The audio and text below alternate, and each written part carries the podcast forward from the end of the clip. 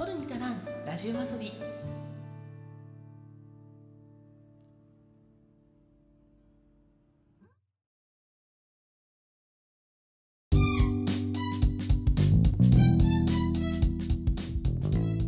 日本の片隅から中毒気味なエンタメ愛を叫ぶ番組「トルニタランラジオ遊び」通称「トルタラジオ」へようこそ。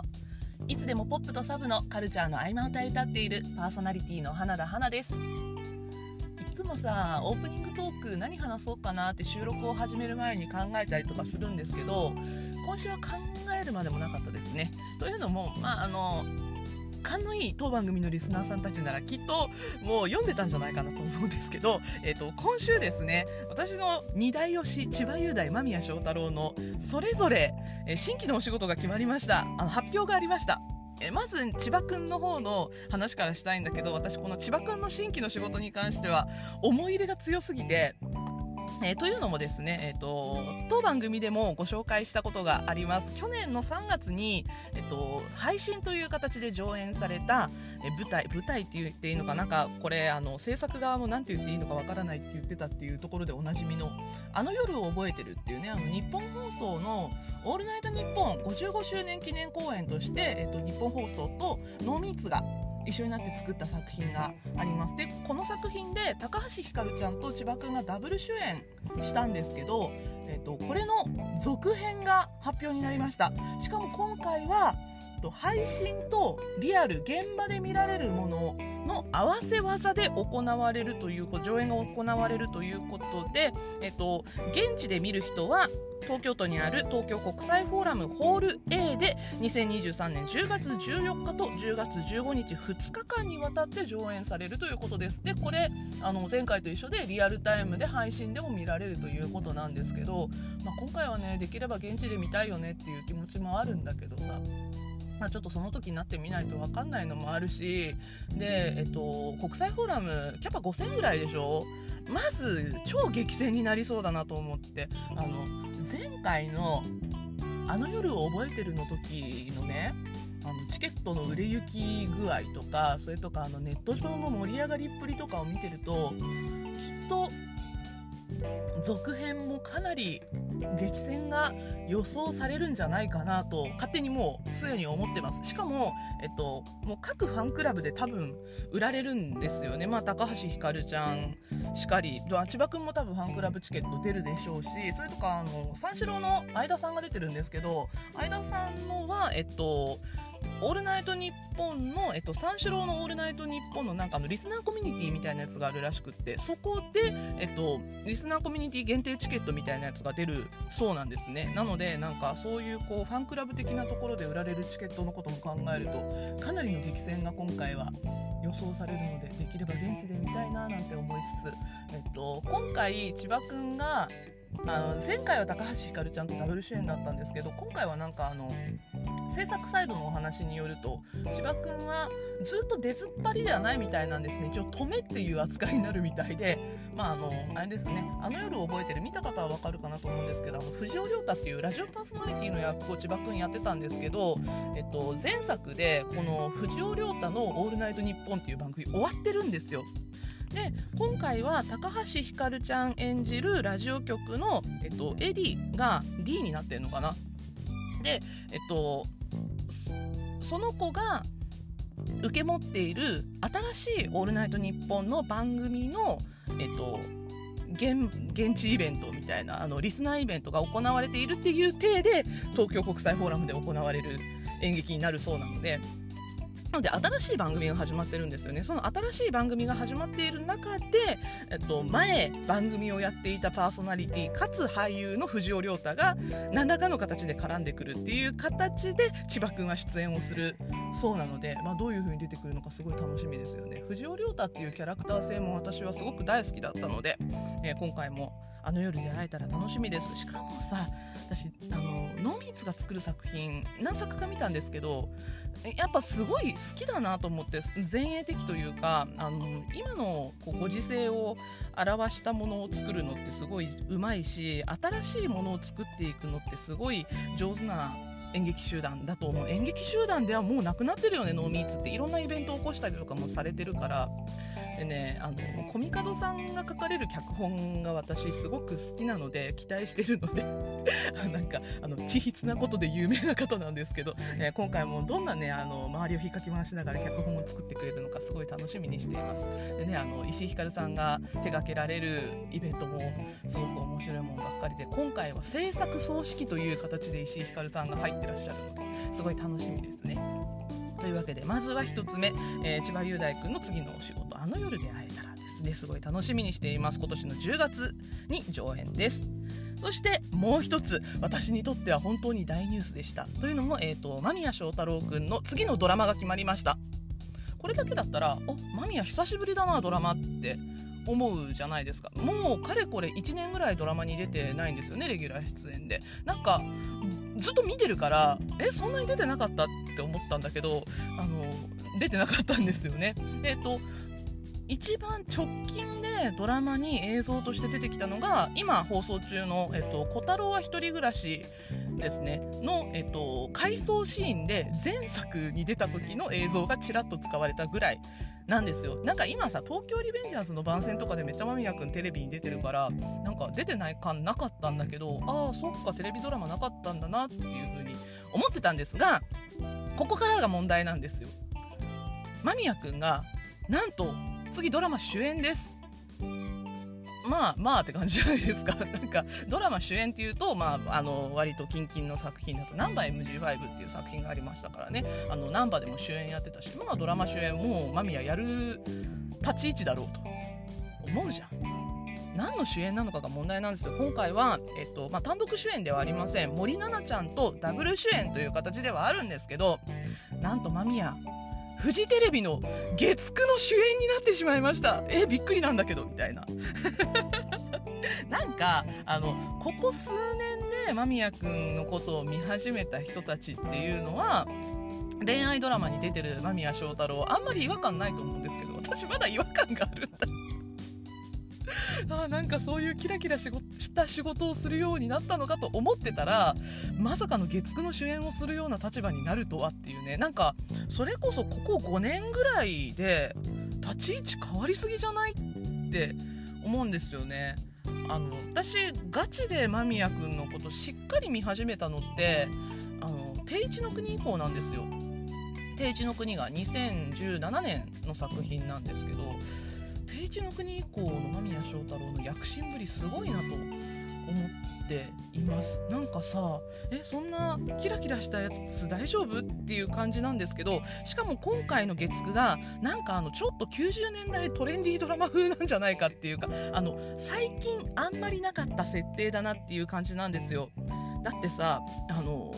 何？宣伝文句がこの夏一番の恋の予感。真夏の海が舞台の男女8人恋愛群像劇って書いてあるんですよね。いやいやいやみたいな。マミヤ大丈夫かみたいな。でもこういう風にいじってる層がだんだんいなくなってるっていうことにも最近でちょっと驚いてるんだよね。あのかっこいい間宮君が見たいみたいな。確かにかっこいい間宮は見たいんだけど。っていうなんかなんかちょちょっとねあのなんだろうな。今回、えっと、この主演をするドラマ ドラマのタイトルを言ってなかった、えっと、フジテレビの月曜9時枠で7月から放送予定になっている「真夏のシンデレラ」という作品に間宮君主演をすることが決まりました。というか発表されました。大丈夫？私の情緒が大丈夫かって感じ。です本当にね。しかもあのすごい嬉しいのがあの難波でも共演をしていてちょっとあの活動が休止というか活動を縮小されていた俳優の神尾楓珠君が共演者に名前が挙がってまして風樹くんが帰ってきたこともすごい嬉しいし間宮くんが風樹くんと一緒にまたお仕事をするのもすごい嬉しいなと思っています。あとね萩原陸くんねあの萩原陸くんといえば、えっと、事務所が移ってからすごくバンバン出始めてねあの BL でもすごく人気が出て最近はよく見る俳優さんになったなっていう感じなんだけど、えっと、間宮くんと萩原陸くんの共演歴で考えると定一の国があるんですよね。定一の国の時はあんなあんな脇役だったりくくんが 大きくなってみたいな。あの、りくくんもすごいあの好きな俳優さんなのですごい楽しみですね。それとか、あと、白浜アラン君も今回男性キャストの中に名前が挙がっていて盛り上がりそうですね。そして、えっと、まあ、森七菜ちゃんもすごい可愛いし、で、あとね、女性陣が可愛いんですよ、今回。えっと、吉川愛ちゃんとか、あと、二村さあちゃんとかが出るんですよね。可愛い。あの、メインビジュアルの可愛さよ。女子が可愛いってすごい癒されるね、こういうあの恋愛群像劇ものの、あの、キャスト見る、見た時に、あの、ね、ドラマでさそんな可愛くない人がメインキャストを張ることないんだけどさこういう群像劇で全員可愛いってすごいなって思っちゃったよね今回のメインビジュアル。本当にメインビジュアルしかまだ出てないんだけどもうビジュアル見た瞬間優勝したなとめっちゃ可愛いじゃんと思ってなんか男子もキラキラしてるしただ男子が全体的に顔が濃いんですけど今回。これ好き嫌いあるなと思う。あの昨今のちょっと薄めの顔ブームにおいてはなんか今回すごいどぎつい。男子たちがどぎついなって思うんだけど。まあこれの、えっと、今回、えっと、キャストの中で一番最後に名前を連ねている私すごい思い入れがある方なんですけど水上浩志くん今回ねキャストの中に名前が挙がっています。あの水上浩志くんといえば岡田健志という名前で以前は活動をしていた俳優さんなんですけどあの事務所を辞められたりとかいろいろちょっとごたごたがあって、えっと、本名の方に名前が戻って水上浩志という名前で今年から活動を再開されている俳優さんなんですが、えっと、ちょっとね私の割と近しい高校出身だったりとかして、えっと、長崎県の高校出身なんですよね、えっと、本人が結構名前を出してるので全然言っていいと思うんですけど長崎県の諫早市にある創成館高等学校っていうところの卒業生なんですよ。しかもそこで野球をやってたっていうねあの野球少年が、えっと、演劇部で、えっと、ヘルプで入ったらそこであの演劇に目覚めてしまってそのまま俳優さんになってしまったっていうすごい稀有な方なんだけど。私すごい顔が好きなんですね。岡田健志君岡田健志君改め水上浩志君の顔がすごい大好きで。であの私ね常々ね間宮君と共演してほしかったの。浩志君に。なんかこう顔の系統が似てるというかあの兄弟役いけそうだなってすごい思っててであの水上浩志くんね今度はあのヤンキーものの映画に出ることが決まってるんですけど私前々から通り部に本当は出てほしかったんですよ水上浩志くんに。ただあの通り部2の制作が決まった時になんかあの事務所と揉めてるっていう話が出てたのでまあないだろうなと思いつつえっと、今あの絶賛公開中「血のハロウィン編」次があったらよあの原作「血のハロウィン編」の後通り部まだ続いてるんでなんかその後のその原作の続きの実写をもし作るのであれば水上講師にこの役をしてほしいっていうのが私すごく1人いるんですよ。であのまだそこだと間宮祥太朗演じる木哲太出てくるところなので共演してほしいなってすごい思ってたらまさかの作品でちょっとあの間宮君とこうし君が共演が発表されまして私すごいこの2人の共演に湧いちゃったんだよね。あの本当めっちゃ推してる俳優と今から推していくだろう俳優の共演ということですごい楽しみにしています。なんかあの思い入れが強すぎる。もう始まる前からめっちゃ見てるんですけどイントロダクションとかキャストとかスタッフとかめっちゃ見てるんですけど、今年も夏はフジテレビに振り回されようと思います。去年の夏は私はナンバー MG5 に散々振り回されていたので今年は真夏のシンデレラに振り回されるんじゃないかなと思います。みたいな感じで、えっと、オープニングトーク長すぎますね。他にも話したいこと今日あったんだけどさあの推したちの新しい仕事の話をしてたらオープニングトーク終わってしまったので。とりあえず今日のメインコーナーお話ししていこうと思います。えっと、今日のメインコーナーは、えっと、去年公開された映画の作品です。一応あの Amazon プライムビデオで見れることを確認してから収録をしておりますので、よかったら、えっと、そちらの作品の方も見てほしいなと思います。今日は YouTuber の話です。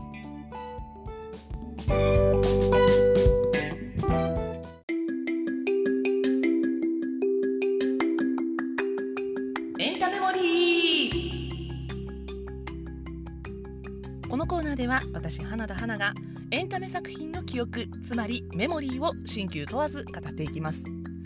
今日ご紹介する作品はこちら。映画「神は見返りを求める」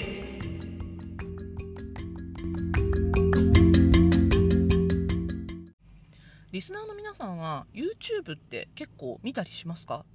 この YouTube っていうコンテンツかなり一般に広く浸透して久しいものだと思うんですよ。これは見る側だけではなく発信者側配信者になる側としても一般人にかなり広く浸透したツールだと思うんですよね。あの今でこそ例えば、まあ、TikTok だったりとかちょっとまああの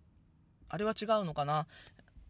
コンテンツとしてはまたちょっと別にはなるかもしれないけど、インスタグラムとかもそうですよね。あの、動画が作れたり、で、あの、一般人がインフルエンサーになれる、配信者になれるっていうようなツールの本当にその走りだったのが YouTube なんじゃないかなって思うんですよね。だからそこにあのいち早く入っていって今でも第一線を走ってる例えばヒカキンとかさあの人炎上しないじゃん。なんか炎上しないためのいろいろ心情が彼にはあるらしくって、私はそれを聞いてすごい、あ、この人やっぱすごいなって思ったんですけど、まあ、そういう人もいれば、例えば、えっと、本当つい、昨日とかかな、あの、ニュースになってたのが、ゲーム配信者が権利侵害で逮捕された人が出たとかさ、それとか、まあね、あの、暴露系の YouTuber としてね、あの、有名になった某元議員さんとかいますけど、まあそういうこう、ニュースになってしまうツールでもあるんですよね。そう、ニュースにどうしてなってしまうツールになったかっていうと、やっぱり一般に広く浸透したツールとして YouTube が認識されているっていうところにあると思うんです。でさ、まあ TikTok もそうなんだけど、YouTube 特にさ、あの、ショート動画ってあるじゃないですか。あれさ、見てると時間解けません？私、あの、見ないようにしてるもん、意識的に。あれ開いちゃうと延々見ちゃうんだよね。あれって、あの、YouTube が作っている、まあ、TikTok も作っているアルゴリズムの恐ろしいところで、それまでに検索したりとか、見てきた動画の好みに合わせて動画を送り込んでくるから、お前これ好きやろみたいな感じで。送り込んでくるからそりゃ自分が興味がある動画しか流れてこないからさ本当脳死状態でずっと見ちゃうよねっていうなんかちょっと恐ろしいコンテンツだなと思ってあの本当ねなんて無駄な時間を過ごしてしまったんだっていう風に後で思っちゃうんだよね。後悔したくないからできるだけあんま開かないようにしようと思いつつもやっぱりあの、好きな YouTuber さんとかもいるしさ、ま、そういう人たちのコンテンツ見ると面白いから、ついつい見ちゃうのが YouTube なんですけど、えー、今回ご紹介する作品はそんな YouTube ととっても関わりの深い作品です。なんかね、その、現代の YouTube のあり方、現代の YouTube のあり方というか、あの、YouTube を見る側についての風刺もあるんだけど、どちらかというと、作り手側 ?YouTuber 側に対するる風刺っていうのがすごくある作品になっていたなと思います。というわけで今回ご紹介するのは「神は見返りを求める」という作品なんですが、えー、この作品まずは、えーと、あらすじをご紹介したいと思います主人公イベント会社に勤める玉神は合コンで YouTuber ゆりちゃんに出会う玉神は再生回数に悩む彼女を不憫に思いまるで神のように見返りを求めずゆりちゃんの YouTube チャンネルを手伝うようになる。登録者数がなかなか上がらないながらも前向きに頑張りお互い良きパートナーになっていく。そんなある日ゆりちゃんは玉神の同僚梅川の紹介で人気 YouTuber チョレイ・カビゴンと出会い彼らとの体当たり系コラボ動画により突然バズってしまう。イケメンデザイナー村上アレンとも知り合い瞬く間に人気 YouTuber の仲間入りをしたゆりちゃん。一方玉神は一生懸命手伝ってくれるが動画の作り方がダサい。いい人だけどセンスがない。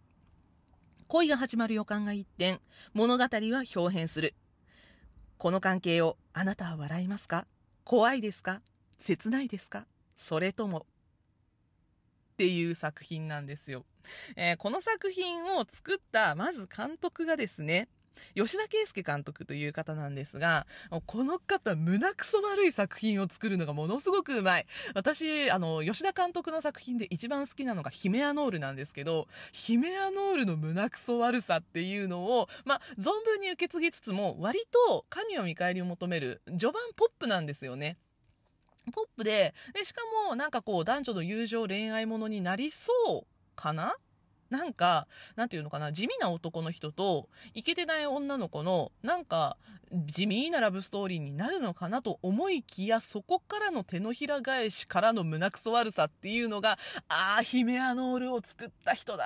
って思っちゃいました。で、かつですね、えっと、この神は見返りを求めるの前に、えっと、吉田圭佑監督が作っていたのが空白っていう作品なんですよ。この空白はね、マジで傑作なんだけど、マジで胸くそ悪いんですよね。胸くそ悪いっていうか、なんかあの、見終わった後すごいモヤモヤするというか、いろいろ考えてしまって、うぐぐぐってなるような作品だったんですけど、その後にこんなポップな作品を持ってくるかと思いきや、実は監督が割とちょっと軽い作品を作りたかったみたいな感じでインタビューでお話をされてたんですね。彼が軽い作品を作ったらこういう感じになるのかと。どこにも軽さはありませんでした。あのね、恐ろしいんですよ。この作品結構、あの、なんていうのかな。宣伝サイドの方もポップにいろいろ作っていて、あの、ポスタービジュアルすごいなんか、ポップなんですよね。可愛いんですよ、そのポスタービジュアルとかも、あの、黄色い背景に、あの、ぶっ細工な着ぐるみを見た、着た、えっと、主演の室剛さんですね。玉神さん役の室剛さんと、で、それに寄り添って、なんか、あの、片足ぴょんってして、か、可愛く立っている、えっと、ゆりちゃん役の岸由紀乃さんが一緒に立ってるんですけど、見た目めっちゃ可愛いのね、このポスタービジュアルも。なんだけどさ、で、しかも、あの、映画の、えっと、公式のね、えっと、煽り文句で、見返りを求める男と恩をあだで返す女の心温まりづらいラブストーリーっていう風に煽ってるんですよ。こここのね、ラブストーリーっていう形で、あの、制作サイドが作ってるっていうのも見れば意味はわかるんだけど、この心温まりづらいっていうところに、すごくこの作品のいい意味での胸くそ悪さっていうのが詰まっているなという風に私は思っています。でね、あの、キャストがすごいいいんですよ。まず主演ですね、えっと、室剛さん。そして、えっと、ヒロイン役が岸由紀乃ちゃんというところで、もうこの二人、もう演技は太鼓判じゃないですか。岸井ゆきのちゃんも、あの、あれですね、えっと、これ、この作品が神は見返りを求めるという作品が、去年の6月の公開の作品なんですけど、結局、えっと、その後に、去年ですね、えっと、日本アカデミー賞最優秀主演女優賞、稽古目を澄ませてで、岸由紀乃ちゃん撮ってますよね。なんか、その、稽古の時の、その演技と、それと、この今作での演技っていうのの幅をすごい、あの、感じてほしい。どっちも見て。岸由紀乃って演技うまいんだっていうのをすごい、あの、監督さんとか俳優さんたちからすごい彼女言われる人なんですけど、見てて本当意味がわかるなって、この幅の広さっていうのは、演技論を語れない私たち素人でも、見てたらなんとなくわかるじゃないですか。それをすごく感じさせてくれるのが、岸由紀乃ちゃんの、あの、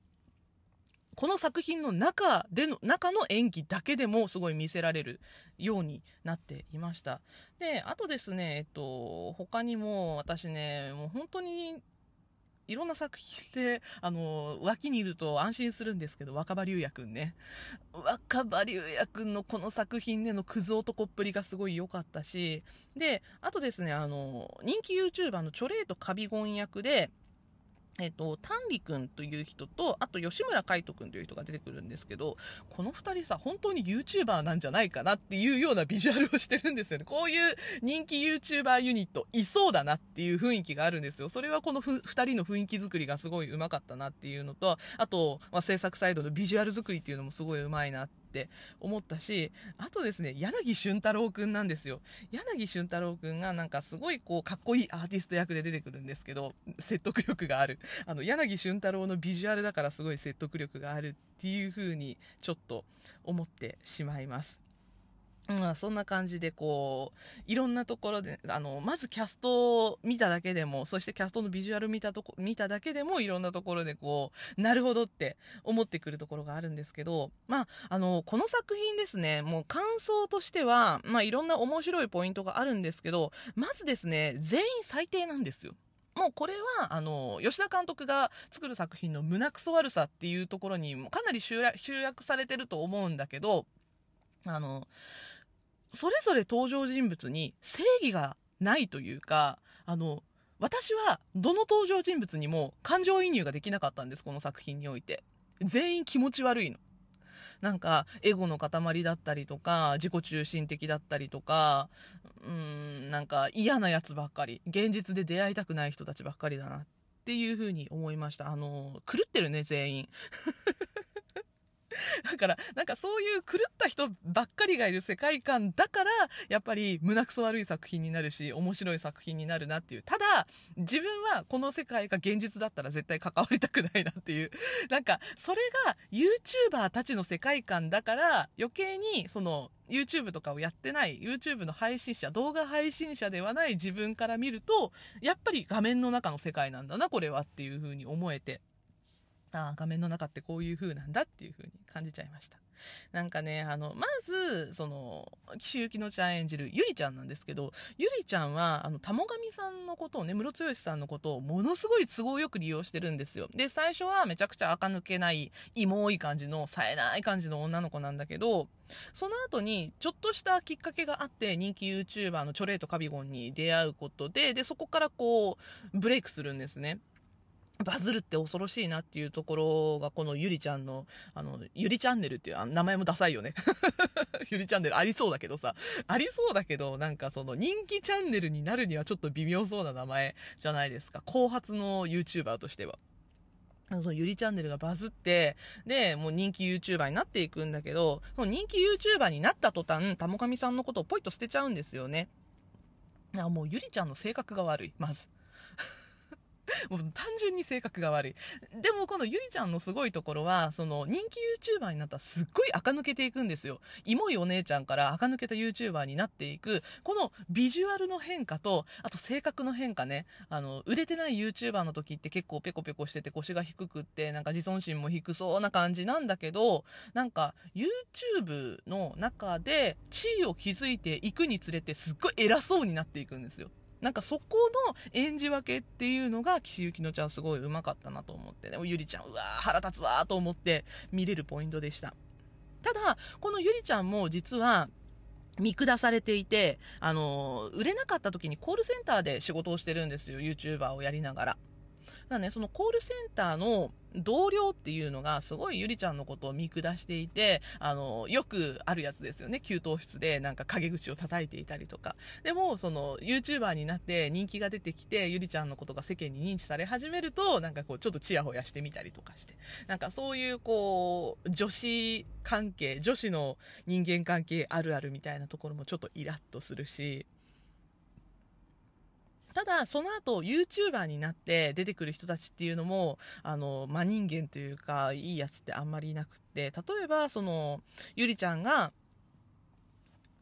YouTuber としてブレイクするきっかけになったチョレイとカビゴンっていうね、コンビ YouTuber がいるんですけど、この二人の YouTuber たちって、撮影のために、こう、なんていうのかな、過激なことを結構やるんですね。作中で、えっと、ゆりちゃんが過激なことをやって、チョレートカビゴンのチャンネルに出るっていう描写が2回ぐらいあるんですけど、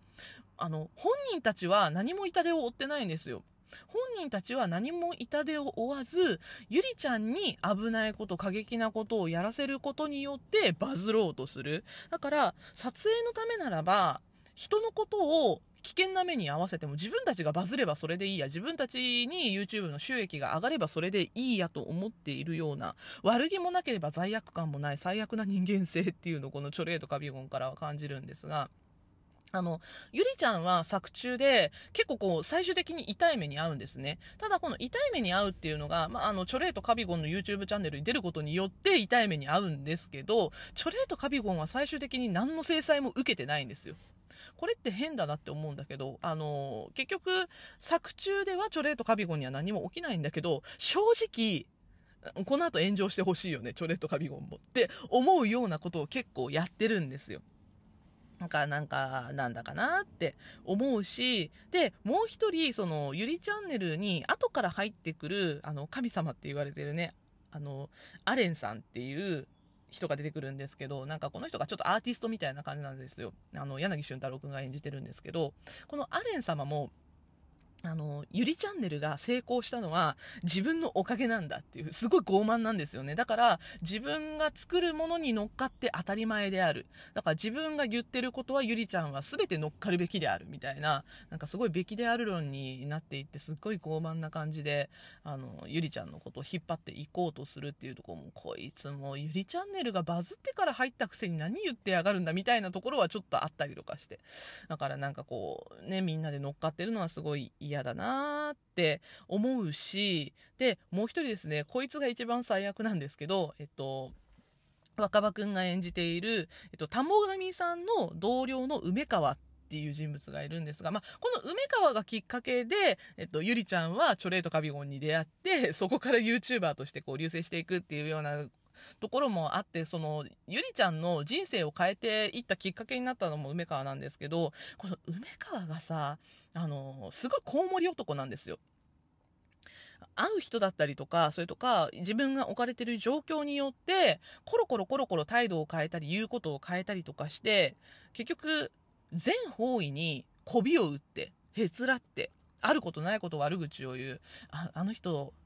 この間あなたがいないところであなたのこういう悪口を言ってましたよとか、平気で言っちゃうタイプの男。いや、マジで最悪ですよね。で、悪口を吹き込むことによって、結局、玉神さんとゆりちゃんが仲が悪くなってしまった。仲違いをする原因にも彼がなってしまうんですけど、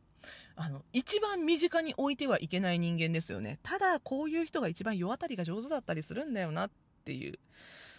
めんどくせえなっていうような人間関係がここまでお話ししてなしてきた中で全員わかるかなと思うんですけど、でもあの、今ね、名前が出てこなかった主人公のムロさん演じる玉神さんだって、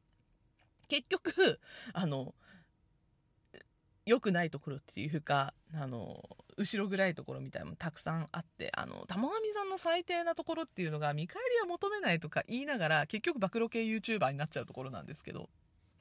なんかあの、なんていうのかな、優しくしてもらっている時は全然良かったんだけど、結局、そう、仲違いをしてしまって、自分にこう、不都合が起きてしまうと、相手のことを叩いてしまうっていうね、ガーシーじゃんって私思ったんだけど、たもがみさんってガーシーのプチ版じゃんって思ったんだけど、ちっちゃいバンドガーシーじゃん、この世界と思って、思ったんですけど、まあまあそういう感じですよね、結局。あの、仲良くしている時は、すごい、あの、はいはいっていう感じで、いいよいいよっていう感じで話を聞いていたくせに、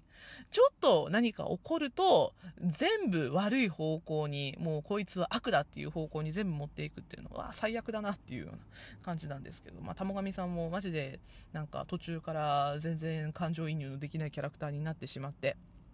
だから、あの、最初は人気 YouTuber に憧れる女の子と、それを助ける人のいい男性のほっこりストーリーだった。つまりは、ラブストーリーになりそうだなっていうところを見せておいて、途中から、途中からというか、でも最初からその片鱗はあったのかもしれないけど、全員最低っていうね。そういうストーリーになっていってからが、やっぱこの作品面白いところだったんじゃないかなと思います。なんか、その、人間の嫌なところだけがギュッと凝縮されたっていう感じのキャラクターがたくさんいるので、本当に確かに胸くそ悪いんですよ。あの、気分よく見ることはできないし、最悪なんですけど、でも人間ってどこかしらこんなところを持っているよなというか、なんかあの諦めに似たような感情をちょっと抱くような、納得できるような、そういうところを感じることができたっていうのは良かったんじゃないかなと思います。なんかね、あの、最低とか狂ってんなっていうのは現実世界にも結構あるところで、なんかそういうところが描かれていたっていうのはすごく面白かった点なんじゃないかなと思います。でね、あの、一番最初はゆりちゃんと玉神さんは楽しく YouTube を作っていて、なのでまあ最初は、あの、宣伝の通り、割とほっこりハートフルな感じで進んでいくんですけど、だんだん崩壊して救いのない結末になってっていう、この転落っぷりっっていうのが、インパクトが強くなっていくっていうのが、この作品の面白いところでした。なんかね、前半は結構こう、緩いというか、見てて、正直あんまりピンとこないというか、いうところもあったんだけど、本当転がり落ちてからは、もう一気見というか、あの、なんか引き込まれてしまうみたいな感じのところはすごくありました。なんかね、この作品において私がすごく思ったのが、人に嫌なことをすると自分の身に全部それが返ってきちゃうんだよっていう、こう自業自得というか、なんか、うん、そういう反面教師みたいなところもすごく思ったし、で、あの、人に優しくするだけではなくって、自分のことも考えて自分にも優しくしないと後から後悔するよっていうような気持ちも持っったし、でも、優しくしたからといって優しくしてもらえると思うなよっていうね。まあこれってもう本当に生きてると人間関係で絶対あることだし、残酷なんだけど、なんかそういうこともいろいろ考える感じになってしまいました。なんかね、あの、すごいハッピーなの。最初はハッピーなの。あの、ハッピーというか、転落人生というよりかは、最底辺の人生から救い上げられて、ハッピーに楽しく生きていたところから、一気に絶望に落ち込んで、そこから一瞬救われたかなと思ったら、ガーンと絶望に叩き落とされるっていう、この、なんていうのかな、バイオリズムみたいな 波のある感じっていうのがこの作品のすごい魅力だと思います。なので、すっきり終わる作品が見たいとか、ハッピーエンドで終わる作品が見たいっていう人には、この作品おすすめすることはできませんが、なんとなく、この人生ってこんなものだよみたいな、ちょっと胸くそ悪さじゃないですけど、あの見終わった後にじわじわと嫌な感じが続くような作品これって褒めてるんですよ。あの、こういう作品もあっていいなと思うというか、あの、この後、あの各登場人物がどういう風な人生をこの後送っていったのかなっていう余白がすごく残っている作品なので、それも考えたくなるなって、私あの、正直、玉神さんこの後生きてたのかな？とか、あの、見終わった後考えたりとかもしたんだけど、ゆりちゃんこの後、普通の人生に戻ることができたのかな？とかね、あの、チョレイとカビゴンは炎上せずに済んだのか？とか、その辺とかもいろいろ考えたりとかするんですよ。梅川は誰かから制裁を与えられていないのか？とかね、あの、コウモリ男は、何らかの形で痛い目に遭っているんじゃないか？とか、そういうところを思ったりとかもするんですけど、なんかそういう余白があるというのもこの作品のすごくいいところだったなというふうに思います。あのね、全然売れなかった YouTuber が一気にバズって、ね、あの、なんていうのかな、調子に乗ってしまうストーリーとしては、えっと、ちょっと前の作品、この作品よりも2年前の作品になるんですが、2020年にアメリカで公開されたコメディ映画、アンドリュー・ガーフィールド主演のメインストリームという作品があるんですけど、これもちょっと似てるなと思います。ただ、メインストリームはそこまで胸クソ作品ではないので あの、洋画が好きで、スッキリ終わる作品で YouTuber 系の作品を見たいという人にはメインストリームの方がおすすめかなと思います。ただ、日本人らしい、そしてなんか日本の今の YouTuber 界っぽいなっていう風になんとなく思えるなって思った作品はやっぱり今回ご紹介した神は見返りを求めるの方なのかなとも思ったりしました。なんかね、あの、ただより怖いものはないなっていうのがこの作品において私がすごく学んだことです。なんかね、あの、この作品の中でね、私すごくあの印象的だったのが、あの、YouTube ってピカピカしてんなってって思ったんですよ。あの、映画っていう映像の中で YouTube の映像が出てくるので、あの、字幕とかさ、それとか、あの、効果とかさ、あと音の使い方とか、YouTube ってすごい独特じゃないですか。なんかそれをうまく表現してたんですよ。あの、これどうしてかなって思ったら、この作品ね BGM がほとんどないんですね。効果音的なものは、その生の音だけなんですよ。だから YouTube のあの BGM だったりとかが、あのすごく効果的にビカビカして聞こえる。あ、音なのにビカビカって変な感じはするんだけどさ、あのビカビカして聞こえるんですよ。で、それ以外の、例えば動画を編集してる時のキーボードを叩く音だったりとか、なんかそういう音がよりリアルに感じられるっていうのは、この作品のなんか演出のきっと意図だと思うんですけど面白いところだなっていうふうに私は思いました。そういう音の部分っていうところにもぜひ注目して見ていただきたいですしあとねこの作品のね主題歌になっているのが、えーと、空白ごっこのサンクチュアリっていう作品なんですけどこれねあの映画本編を見た後に、ぜひ歌詞を読んでほしいんですよね。あの、途中で挿入歌として、神様っていう曲も出てくるんですよ、空白ごっこの。これはね、神様っていうこの曲は、えっと、劇中で聴いても、あれ？ってちょっとなんとなく思い始めるんですよね。だんだんだんだんちょっと歌詞が明るいんだけど、ポップなんだけど、ああれ？っていうような歌詞になっていくっていうのが、がこの作品にすごく合っていると思うし、それを全部見終わった後にサンクチュアリ聞くと、なるほどって思うんですね。こう曲選びまですごい上手だなって思った作品でした。なので、えっと、映像と、映像本編と含めて、ぜひ、えっと、主題歌、挿入歌も楽しんでもらうと、また見る目が変わってくるんじゃないかなと思います。えー、というわけで、今日は映画、神は見返りを求めるについてお話ししました。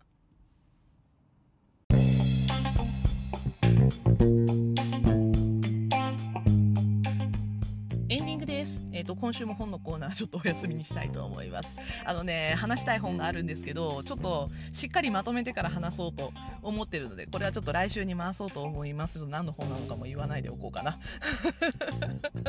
あの、もったいぶるほどの本でもないんですけど、えっ、と、以前ですね、本屋大賞を取ってる本を今更読んだらすごい面白かったのと、いろいろ考えさせられてしまったので、その本の話をちょっと近々したいなと思っています。もうちょっとなんかね、あの、ちゃんと噛み砕きたいっていうのと、ちょっと調べるべきところ調べてからお話ししたいなと思ってるので、ちょっとそれは次回に回そうと思います。お楽しみに。ちょっとね、今日オープニングトークで話しすぎたんで 話しすぎたんでね、まあ、あの推しの今後の活動も楽しみにしておきたいなっていうのと、えっと、先日お話をしました今年の夏長崎で開催されるスカイジャンボリー2023あの、まあ、スーパービーバーが来るということで私が盛り上がっていたあれなんですけど無事に先行チケット取れましたので宇宙最速選考で撮らせていただきました。宇宙最速選考って名前ちょっと面白いよね。ラジオ聞いてないと撮れないラジオ局のイベントなんでも、まあ、そもそもがラジオ局が主催している音楽フェスなんですけど、まあ、ラジオを聞いてラジオの中で発表されるキーワードを持っていないと買うことができない先行販売っていうのが先日行われまして無事それでチケットを取ることができましたので今年の夏は長崎の稲佐山で暴れていきたいと思います。あ、ね、だから今年もね夏まで生きる楽しみがとりあえずできましたね。あそんな感じでさ人生楽しみ増やしていかないと先々の楽しみがないと人生面白くないしね。あそんな感じで推し活しつつ人生皆さんも楽しんでいきましょう。というわけで今週はこの辺でお別れにしたいと思います。また来週も金曜日の夕方5時にお会いしましょう。